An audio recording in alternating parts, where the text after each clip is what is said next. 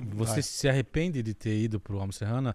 Não, não no arrependimento de ter participado da banda e tal.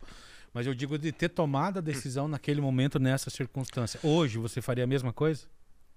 Eu não é que eu me arrepende, arrependa, mas realmente foi, foi muito difícil para mim tomar aquela decisão, porque o Estampa Nativa foi uma banda, é aquela banda do sonho.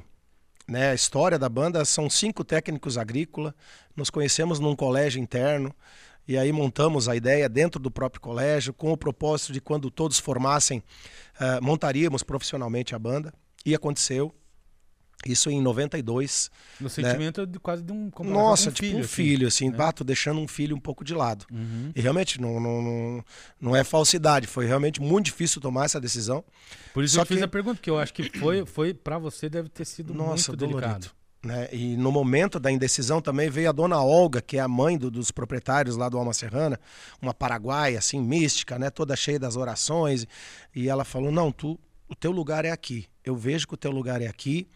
E aí, aí surgiu o nome Victor, que aqui no sul era só Pedroso. E ela, tu vai ficar, liga lá para eles, tu vai ficar lá, meio que impôs assim, atrás de mim. Ela tava atrás de mim. Acho que ela deve ter feito umas bruxarias ali também, uns, uns me deu um passe ali naquele momento para me clarear, para me ajudar, dar aquela tranquilidade de tomar a decisão. E devo isso à dona Olga também, porque foi realmente um grande passo na minha vida. E ela falou: e a partir de agora vamos te chamar de Victor né, que é o meu segundo nome, Osni Victor Pedroso.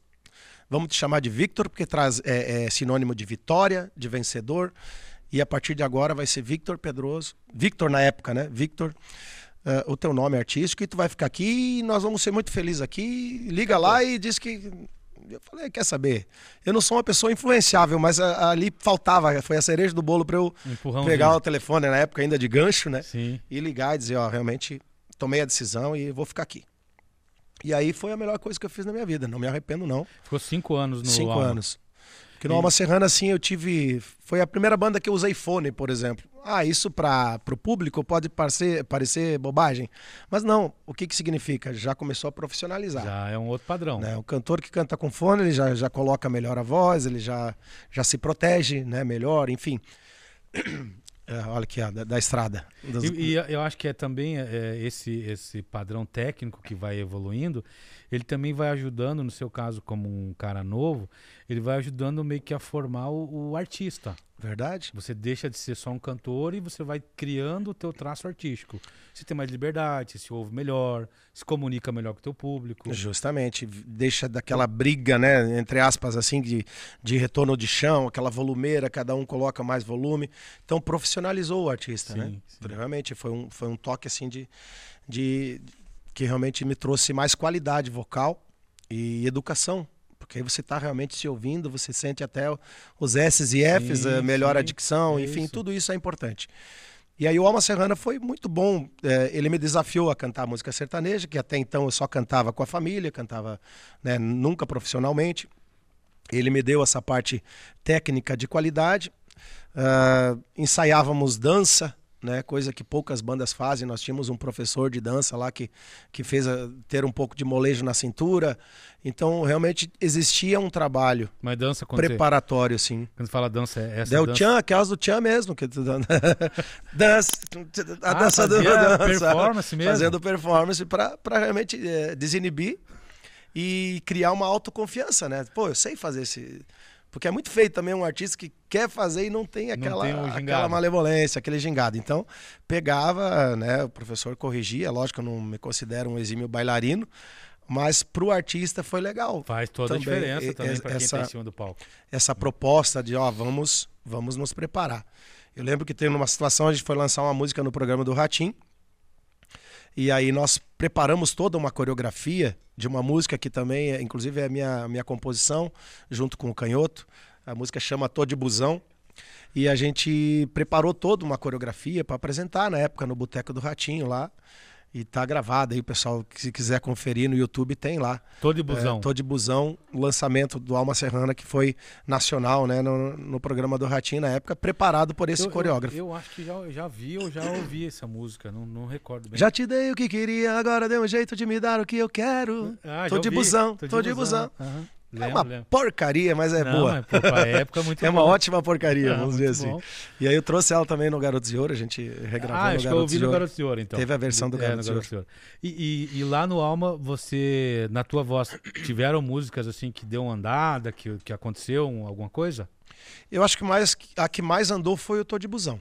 Essa andou É. bem. E o Alma Serrana foi um projeto que deu certo num contexto geral. Ele, quando eu fui para lá, a gente trabalhava restrito no Mato Grosso do Sul. Era esporadicamente saía um pouquinho para o interior de São Paulo. Aí naquela época da, da gravação ao vivo, você deve, deve lembrar, você acompanhou que o Tradição veio com uma proposta ao vivo. de Lembro, gravação, foi a claro. primeira banda que Uhum. gravou.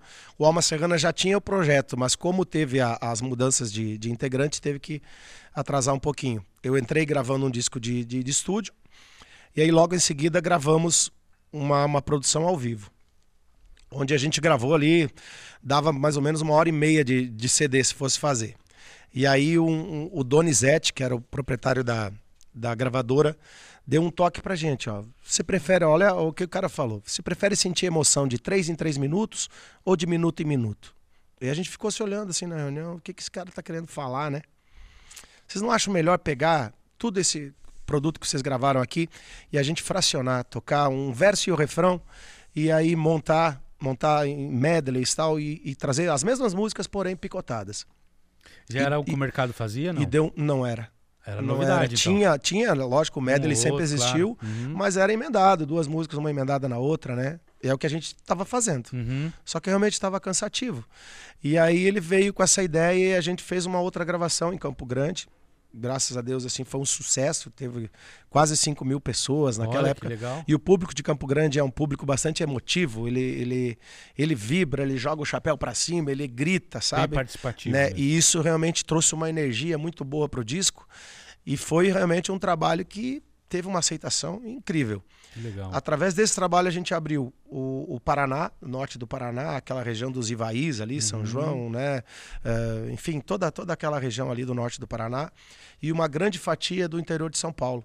Então a banda abriu os leques e aí começou a vir também para Santa Catarina e Rio Grande do Sul, através desse ao vivo. Mas não teve uma música que despontou.